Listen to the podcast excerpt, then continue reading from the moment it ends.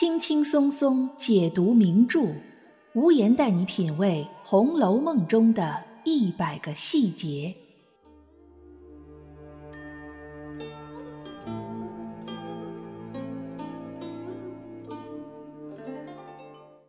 品读细节之美，发现别样红楼。大家好，我是暗夜无言，欢迎您收听《红楼梦》中的一百个细节。今天无言来给大家讲讲《红楼梦》里一位除了长得好看以外一无是处的少年。听无言这么形容，可能有些听友会想，这个人多半就是贾宝玉了。其实贾宝玉这个人虽然没有什么特别的过人之处，但优点还是有一些的，比如善良，比如虽然有的时候惹祸，但有的时候也会主动替丫头们挡事儿。再比如虽然喜欢年轻貌美的姑娘，但总是以尊重和爱护为前提。而今天我们要讲的这位少年，虽然从相貌上比宝玉还要强一点儿。但除了这一点之外，真的是一无是处，浑身都是缺点。这个人就是贾宝玉的好基友秦可卿的弟弟秦钟。《红楼梦》的第七回，秦钟出场，作者是这样描写秦钟的外貌的：眉清目秀，粉面朱唇。身材俊俏，举止风流，似在宝玉之上。只是怯怯羞羞，有女儿之态，腼腆含糊的向凤姐作揖问好。凤姐儿喜得先推宝玉，笑道：“比下去啦。”这里的细节描写非常有意思。作者虽然通过凤姐儿的口说出来“比下去了”这样的话。好像是在点出秦钟比宝玉长得好看，但作者在描写秦钟相貌的时候，用的都是极其普通的词汇，眉清目秀、粉面朱唇，这些形容词儿用今天的话来说，简直就是烂大街了，一点新意都没有。反观描写宝玉的时候，则说：“天然一段风韵，全在眉梢。”平生万种情思，悉堆眼角。这两种描写完全不是一个级别的，可见，如果单论五官长相，秦钟应该比宝玉好看一点但是这个秦钟没有气质，而宝玉则把气质这一块拿捏的死死的，非秦钟之流可比。凤姐儿那么说，可能是看着秦可卿的面子。也有可能是凤姐儿眼光不太行。这个秦钟气质一般，又有点娘，这其中的原因倒是他的姐夫贾蓉了解的比较透彻，说他没见过大阵仗，意思就是没见过世面。秦钟的父亲叫秦邦业，年轻的时候无儿无女。所以抱养了秦可卿和一个儿子，儿子不幸早死了。到了五十多岁的时候，又生了秦钟。老年得子，又是亲生的，估计这秦邦业不知怎么溺爱才好呢。娇生惯养到这么大，什么世面也没见过，什么事儿也没经历过，所以才有着腼腆羞怯的样子。不过呢。腼腆羞怯也不算缺点，《红楼梦》里很多男子都缺少点男子气概，这并不能算是秦钟的不好之处。他真正的缺点，随着后文的展开而渐渐暴露出来。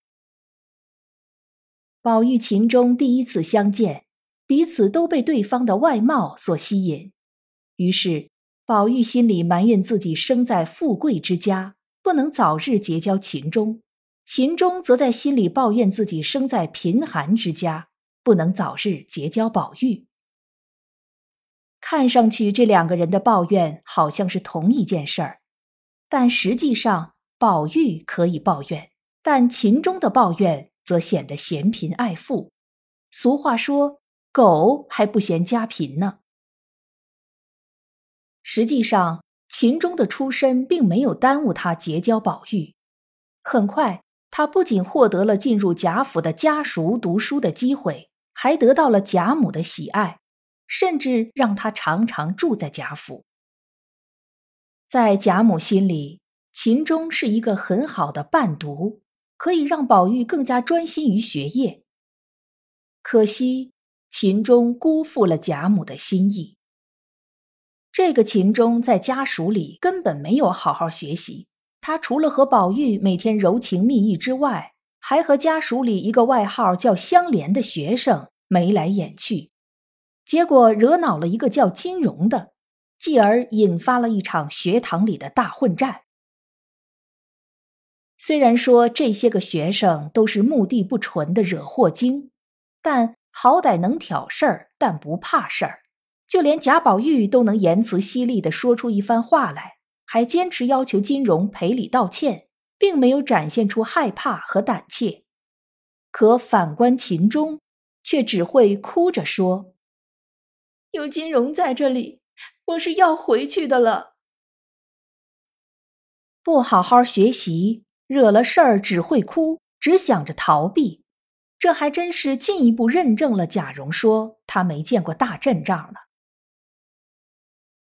虽然宝玉嘴上说着要去责问金荣的亲戚，但实际上宝玉也知道这是孩子们之间的事儿，孩子们自己解决是最好的。所以他虽然坚持要求金荣磕头道歉，但后续并没有闹大。假如他真的想把金荣撵出家属去，随便和贾母、王夫人说一声就行了。反而是秦钟跑到自己姐姐秦可卿那里告了一通状。秦可卿是个思虑过重的人，什么事儿到了他心里都要反复忖度好几天。这件事儿在某种程度上加重了他的病情。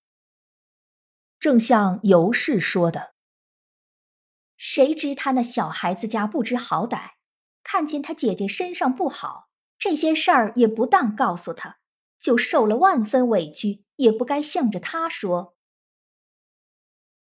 更何况这件纠纷，宝玉已经替他出头了，他竟然还要不顾姐姐的病体去告状，只想到自己，不考虑别人，真是自私又不懂事儿。可能有人会说，也许秦钟真的是像尤氏说的那样，小孩子家不知好歹。一个小孩向自己亲人告个状也是人之常情，但继续往后看就知道，秦钟根本就不是什么小孩了。第十五回，秦可卿出殡，宁国府送殡的队伍路过一个农庄，大家下马下轿休息，在农庄里遇到了一个会用纺车的年轻丫头，秦钟立马来了一句。此卿大有意趣，意思是这个美女不错。要知道，这可是你姐姐的送殡仪式，在这么哀伤严肃的时刻，你竟然还有心思看美女。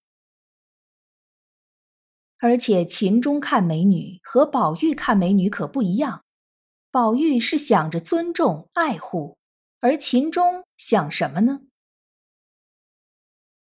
秦可卿停灵之后，凤姐儿带着宝玉和秦钟住进了馒头庵，秦钟却只惦记着小尼姑智能儿，半夜溜进去，强迫智能儿和他云雨一番。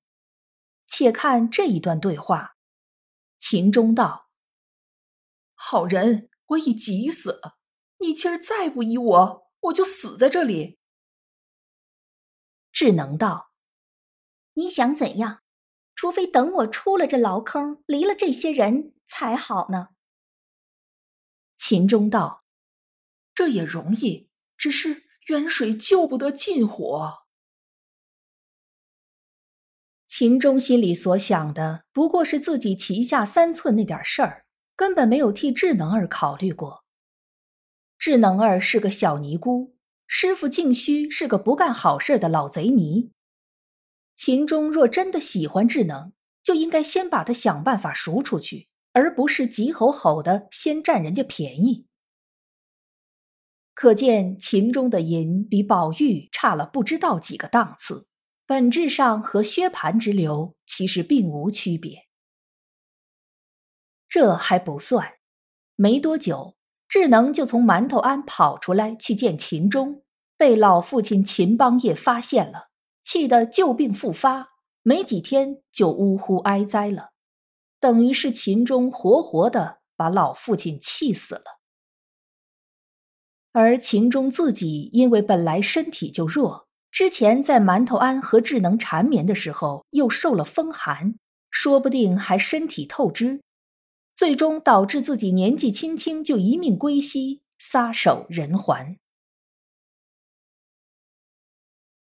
这个秦钟短短的一生，就像是一个不怎么好笑的笑话。虽然长得人模人样的，但性格懦弱，经不起风雨。看着挺老实，却从不做老实事儿。自私自利，只顾自己，不顾别人。对姐姐不友爱，对父亲不孝顺。行事下流猥琐，最后也死在自己的不知收敛上。贾宝玉把这样的人当成自己的知己，可见他就是个外貌协会的，被秦钟的长相蒙蔽了。秦钟，谐音情钟、情种，本来都是中性词，但加上了秦钟的人品，就都带上了贬义。作者可能是想通过对秦钟这个人物的塑造，来警示贾宝玉，也警示读者。情这件事儿，并不仅仅要看表面，更要看背后。很多看似美好的人和事儿，实际上会成为可怕的黑洞和陷阱。不知道正在听节目的你，对于秦钟这个人物有些什么样的看法呢？大家可以在评论区给我留言。我们共同探讨。今天的节目到这里就结束了，欢迎您订阅关注本专辑，随时收听最新的节目。我是暗夜无言，让我们下一期再见。